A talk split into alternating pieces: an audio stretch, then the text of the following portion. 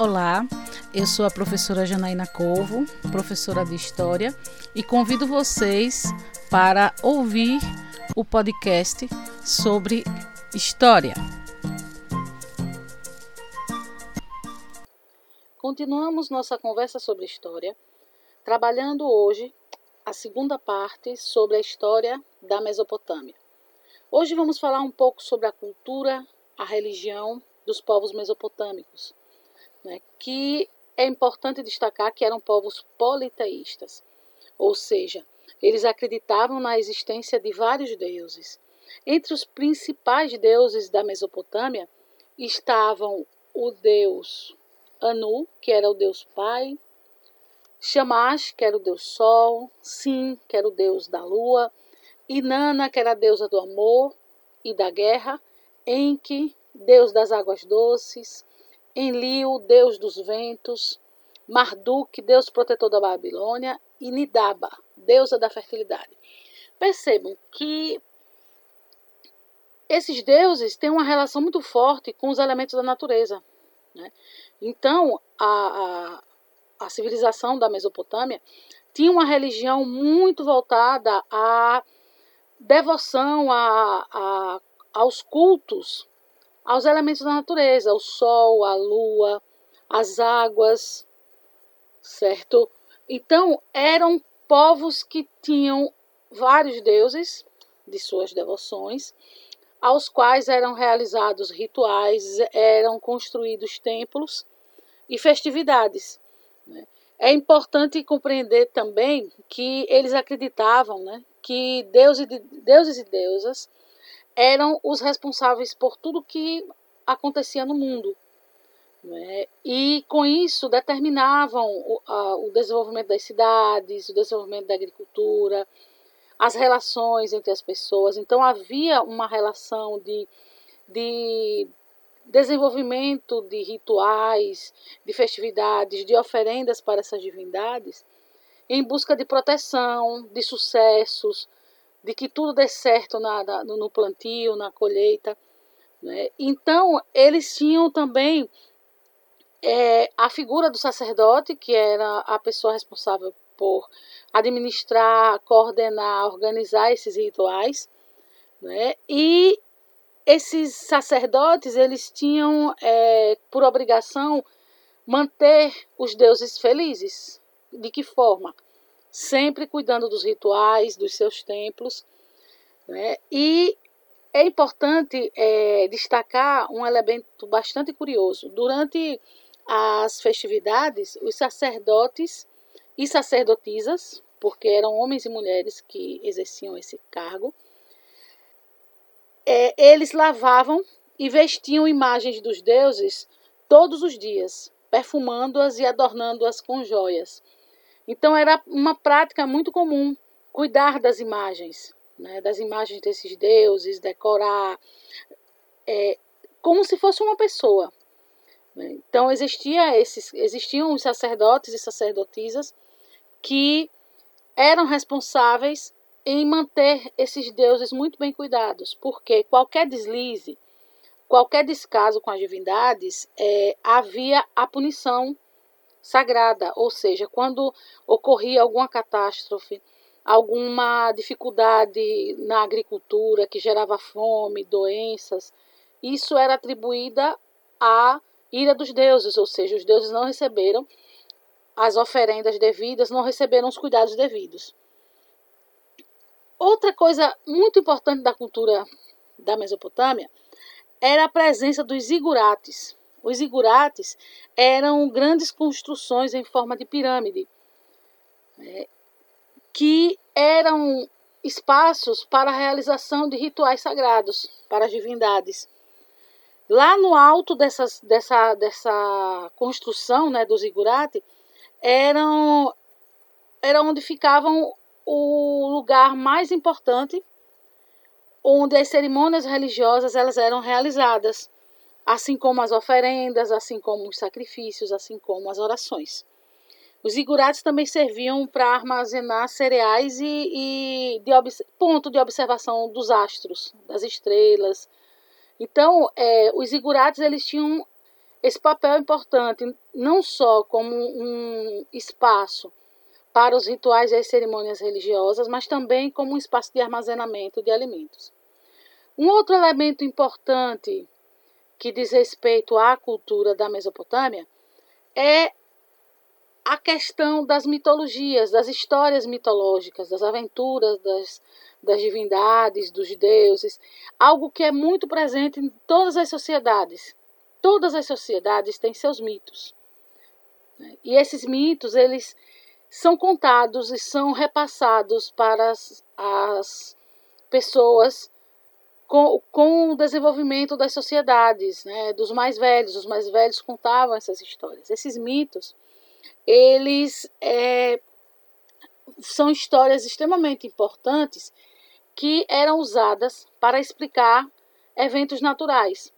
Naquela época, né, na antiguidade, se acreditava é, em toda uma interferência sagrada na explicação de fatos que hoje nós sabemos que são catástrofes naturais, como inundações, tempestades. Mas naquela época não se tinha essa noção. Então, eles explicavam esses fatos como sendo é, muitas vezes uma, um castigo dos deuses, alguma situação envolvendo essas divindades. E para explicar essas situações é que eles criavam essas, construíam essas histórias. Todas as sociedades criaram seus mitos. O mito do dilúvio, que muitos conhecem é, como uma história da Bíblia, por exemplo, ele tem sua origem entre os povos mesopotâmicos. Eu vou ler um trechinho para vocês. É, houve um tempo em que Enlil, o mais poderoso dos deuses, se desgostou da humanidade e decidiu mandar uma inundação da qual nenhum vivente pudesse escapar. Mas a sentença pareceu demasiadamente rigorosa e é um outro Deus que num sonho deu aviso a um mortal da sua predileção, do seu gosto, avisou através de sonho da possibilidade da realização né, do acontecimento desse dilúvio. O prevenido né, esse, esse, essa pessoa prevenida que foi avisada em sonho construiu um barco para seu uso e dentro dele colocou a sua família e a semente de todas as criaturas vivas, os bichos dos campos e todos os artesãos. O barco resistiu à tempestade, que se desencadeou por seis dias e seis noites. No sétimo dia, quando as águas baixaram, esse indivíduo desembarcou e fez saírem seus passageiros, homens e animais. Então, a gente conhece a história do dilúvio através da Bíblia, né, que é um livro sagrado para os cristãos, mas ele tem a sua origem entre os povos da Mesopotâmia. Então, a gente vai percebendo que é, muitas, muitos elementos mitológicos eles ganham, ganham é, espaço dentro das narrativas nas sociedades para explicar acontecimentos da natureza. Assim como os mesopotâmicos, os egípcios, os hebreus, os persas, os fenícios, todas essas sociedades que nós é, estamos estudando, vamos estudar ainda, eles têm seus mitos, suas narrativas mitológicas. E são narrativas importantes porque serviram durante muito tempo para trazer a explicação para fatos que eram ocasionados pela natureza, mas que naquele momento não eram compreendidos como um fato natural. Outra coisa extremamente importante relacionada à civilização da Mesopotâmia é a presença da escrita cuneiforme. A escrita cuneiforme é uma das mais antigas do mundo. Foi desenvolvida pelos sumérios e que recebe esse nome cuneiforme porque ela tem a forma de cunha, que era o formato do instrumento usado para gravar os sinais na, nas tábuas de argila. Após esses, esses símbolos serem gravados, eles levavam essas tábuas de argila para ficar no sol para secar. Sumérios, babilônios e assírios utilizavam essa técnica cuneiforme para escrever.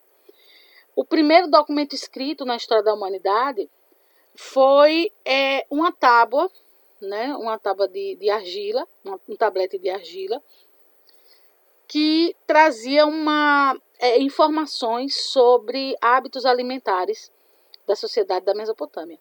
Então, esse documento histórico é importante porque ele identifica aí a presença da escrita nas sociedades antigas, né, na primeira sociedade, uma das mais antigas da história da humanidade, que é a Mesopotâmia. Né? Esse documento é extremamente importante, que mostra o desenvolvimento de uma escrita né, inicial dentro dessa, dessa sociedade em desenvolvimento. Quando eles queriam representar cenas de pessoas, né, eles utilizavam é, figuras em cilindros de pedra e bronze e depois aplicavam esses cilindros nos potes de argila. Essa escrita cuneiforme, esse desenvolvimento dessa escrita, vai ser importante no, para controlar a produção, o estoque de alimentos, todas as atividades econômicas, fazer na realidade os registros da contabilidade de, do, dos templos, dos palácios. No caso, vai ser algo fundamental para a, o desenvolvimento, a organização administrativa da civilização. Então, é importante que é, esses, esse desenvolvimento dessa escrita marca né, um grande, um grande é, processo importante dentro dessas sociedades. Um outro elemento também muito importante está relacionado ao Código de Hammurabi. O Código de Hammurabi também é algo que está ligado à cultura da Mesopotâmia. Foi um código organizado entre 1792 e 1750 a.C., durante o governo de Hammurabi na Babilônia. Hammurabi foi rei na Babilônia. Né? E durante o seu governo é, foi construído um código de leis que era composto por 282 artigos que tratavam de vários assuntos, né, de, de, de coisas simples a coisas mais complexas. O código era baseado no antigo princípio mesopotâmico, conhecido como princípio de Talião, que tinha na sua base a seguinte frase: olho por olho, dente por dente. O que quer dizer isso? De acordo com esse, com, com, com esse princípio de Talião, o responsável por um crime deveria receber castigo semelhante ao crime que cometeu. Vamos ver alguns exemplos. Se um filho bateu em seu pai, cortarão a sua mão. Se um homem livre destruiu o olho de um outro, destruirão o seu olho. Se um pedreiro edificou uma casa para uma pessoa, mas não o fortaleceu como devia e seu trabalho caiu, né, a casa acabou desabando, e matou o dono da casa, o pedreiro deve ser morto. Então, essas são algumas das, das orientações presentes no princípio lá do, do um elemento importante dentro da, da sociedade da Mesopotâmia e, e, que é parte da formação aí desse código, né? e que vai ter um papel importante por ser um, um dos primeiros códigos jurídicos da história da humanidade. Outro aspecto também importante dentro desse processo é que essas leis presentes no Código de Hammurabi vão ser importantes porque elas vão regular, regular a vida em sociedade, né? organizar os princípios, as orientações e impor limites às pessoas. As leis vão determinar punições para quem não nós cumprir, buscando aí garantir um equilíbrio na convivência social. Né? Então, essa é uma herança é, cultural importante dentro da história da Mesopotâmia né? e que marca né, uma herança cultural que esses povos deixam para a história da humanidade. Então é isso. Hoje eu falei para vocês mais um pouco sobre alguns elementos relacionados à história da Mesopotâmia. Espero que vocês tenham gostado e até a nossa próxima conversa sobre a história.